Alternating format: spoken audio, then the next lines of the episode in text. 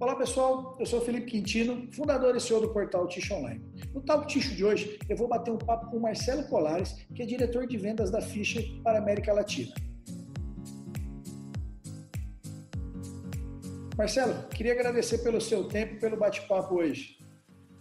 Oi Felipe, boa tarde. É um grande prazer estar aqui contigo e nós que agradecemos o convite e a oportunidade de colaborar com, com, com a sua empresa. Legal, bacana, Marcelo. Marcela, a Fischer é uma empresa americana e de renome muito grande no mercado de papel e celulose, né? E com foco sempre em inteligência estratégica de negócio. Como é que é a atuação da companhia aqui no Brasil, Marcelo? É, eu diria que a empresa aqui no Brasil, ou na América Latina como um todo, está em seu maior e melhor momento. A gente vem investindo na região há algum tempo e agora come começamos a colher os frutos, ajudando as empresas a redefinirem sua abordagem estratégica de atuação e seu entendimento de mercado. Então, diria que se pudéssemos comemorar até um grande ano, esse com certeza seria um deles. Legal, cara. Que bacana. Uh, hoje a Fisher faz parte aí de uma empresa global de investimentos, né? A, a Battery Ventures. Uh, o que, que, mudou depois dessa, dessa aquisição, Marcelo? Uh, depois dessa aquisição, nós tivemos já duas fusões. A Battery ela entrou no mercado com, pretendendo construir uma grande empresa uh, de análise de, de, suporte de dados para a indústria papeleira. Uh, o, o, grau de profissionalismo no quesito acompanhamento de gestão aumentou significativamente. Novas ferramentas foram implementadas na empresa, ferramentas essas de renomes internacionais, que estão nos possibilitando é, não só atender melhor os nossos clientes, mas também ter certeza que as metas traçadas serão alcançadas. Então, é, recebemos uma nova carcaça ah, de, de, maior ah, foco estratégico de atuação e de gestão operacional. Além, claro, de alguns milhões de dólares para novas aquisições e crescimento. E depois disso ainda teve, teve mais aquisições, você estava comentando é isso? Pois é, nós fundimos com a Forest to Market, que é outra referência, é, inclusive atua no Brasil, uhum. é, no mesmo maneira que a Fischer, entretanto, do ponto de vista florestal. Ela atua muito forte no Brasil e muito forte nos Estados Unidos e na América do Norte como todo, na verdade.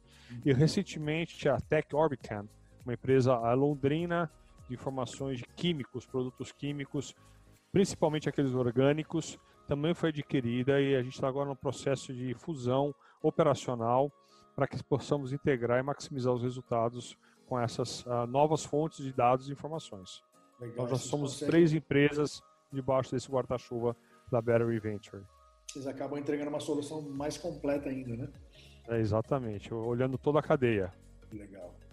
E, e como é que a FIG está enxergando o mercado de papel tixo no Brasil e na América Latina, Marcelo? Felipe, é muito difícil a gente tentar pontuar ou tirar uma fotografia momentânea devido a tudo que a gente está vivendo de coronavírus, aquela loucura inicial de corrida ao supermercado, retorno. Uhum. Mas se a gente puder é, expurgar os últimos meses e olhar de uma maneira um pouco mais ampla o mercado, está muito claro que o tixo, assim como o packaging, são as novas âncoras da indústria. Né? Legal. O consumo vem subindo, o consumo per capita vem subindo, a demanda por produtos de mais qualidade vem subindo, então é um mercado bem promissor. Investimentos anunciados antes da pandemia continuam.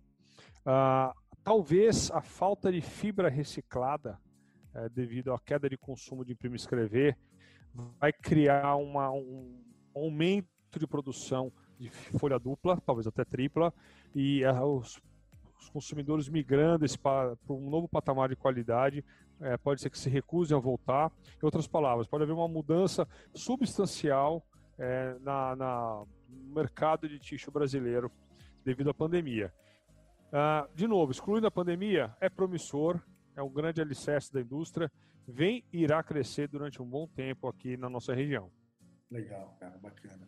E o, mercado de tixo no Brasil, né, Marcelo, uh, ainda trabalha pouco com aquisição e com análise de dados, né?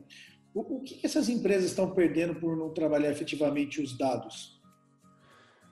Se eu for resumir para você, dinheiro. A aquisição de dados, ela não é barata. Né? A ficha há 35 anos tem dezenas de pessoas pelo mundo inteiro modelando e pesquisando o mercado. Então, claro que isso tem um custo.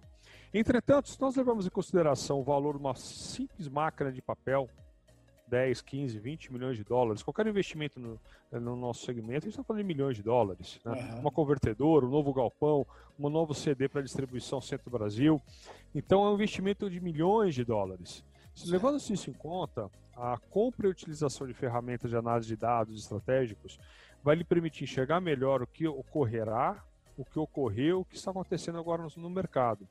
É, fazer com que, eventualmente, haja até uma postergação do investimento ou uma antecipação para aproveitar melhores preços. Em outras palavras, o investimento em dados é crucial para a maximização do capital investido no nosso setor. Legal. É assim que é, a gente vê. Eu, eu assisti uma palestra sua, uma apresentação, uh, se eu não me engano, foi há três anos atrás, acho que na BTCP, falando de, de BI. E, e, lá atrás vocês já falavam isso, né? E, e, a gente vê que o mercado de tixo ainda é muito tradicional, né?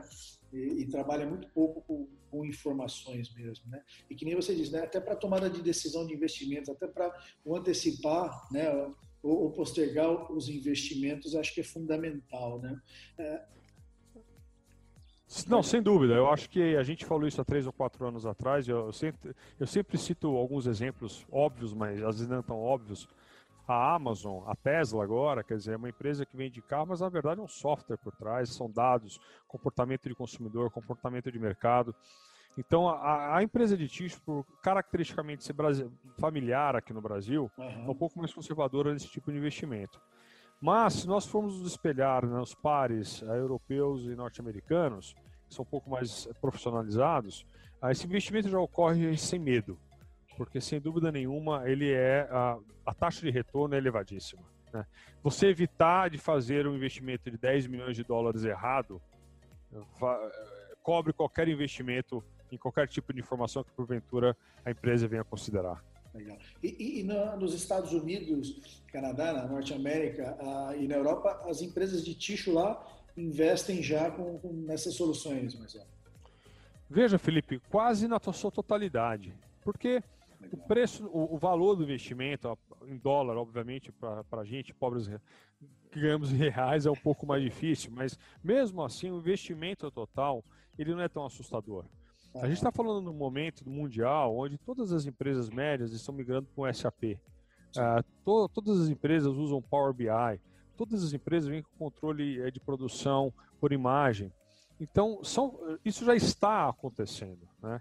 E lá já aconteceu antecipadamente, porque é, muitos dos profissionais que hoje controlam essas empresas de tixo nos Estados Unidos e na Europa vieram de empresas maiores, ou de consultoria, ou do próprio setor que já estavam habituados com essa metodologia de trabalho. Então foi natural essa migração é, para as empresas de tixo.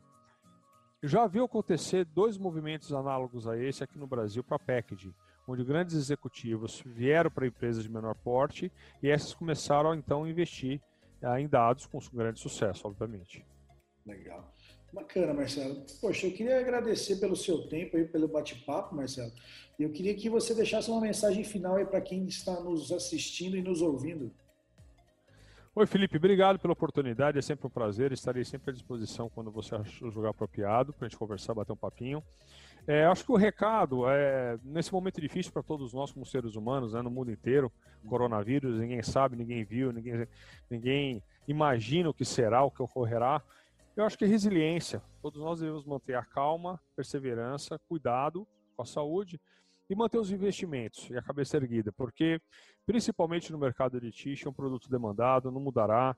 O, o, o, mercado de fraldas descartáveis a mesma coisa. Qualquer mãe se negará a voltar uma fralda de pano, isso não há nem a menor possibilidade disso acontecer.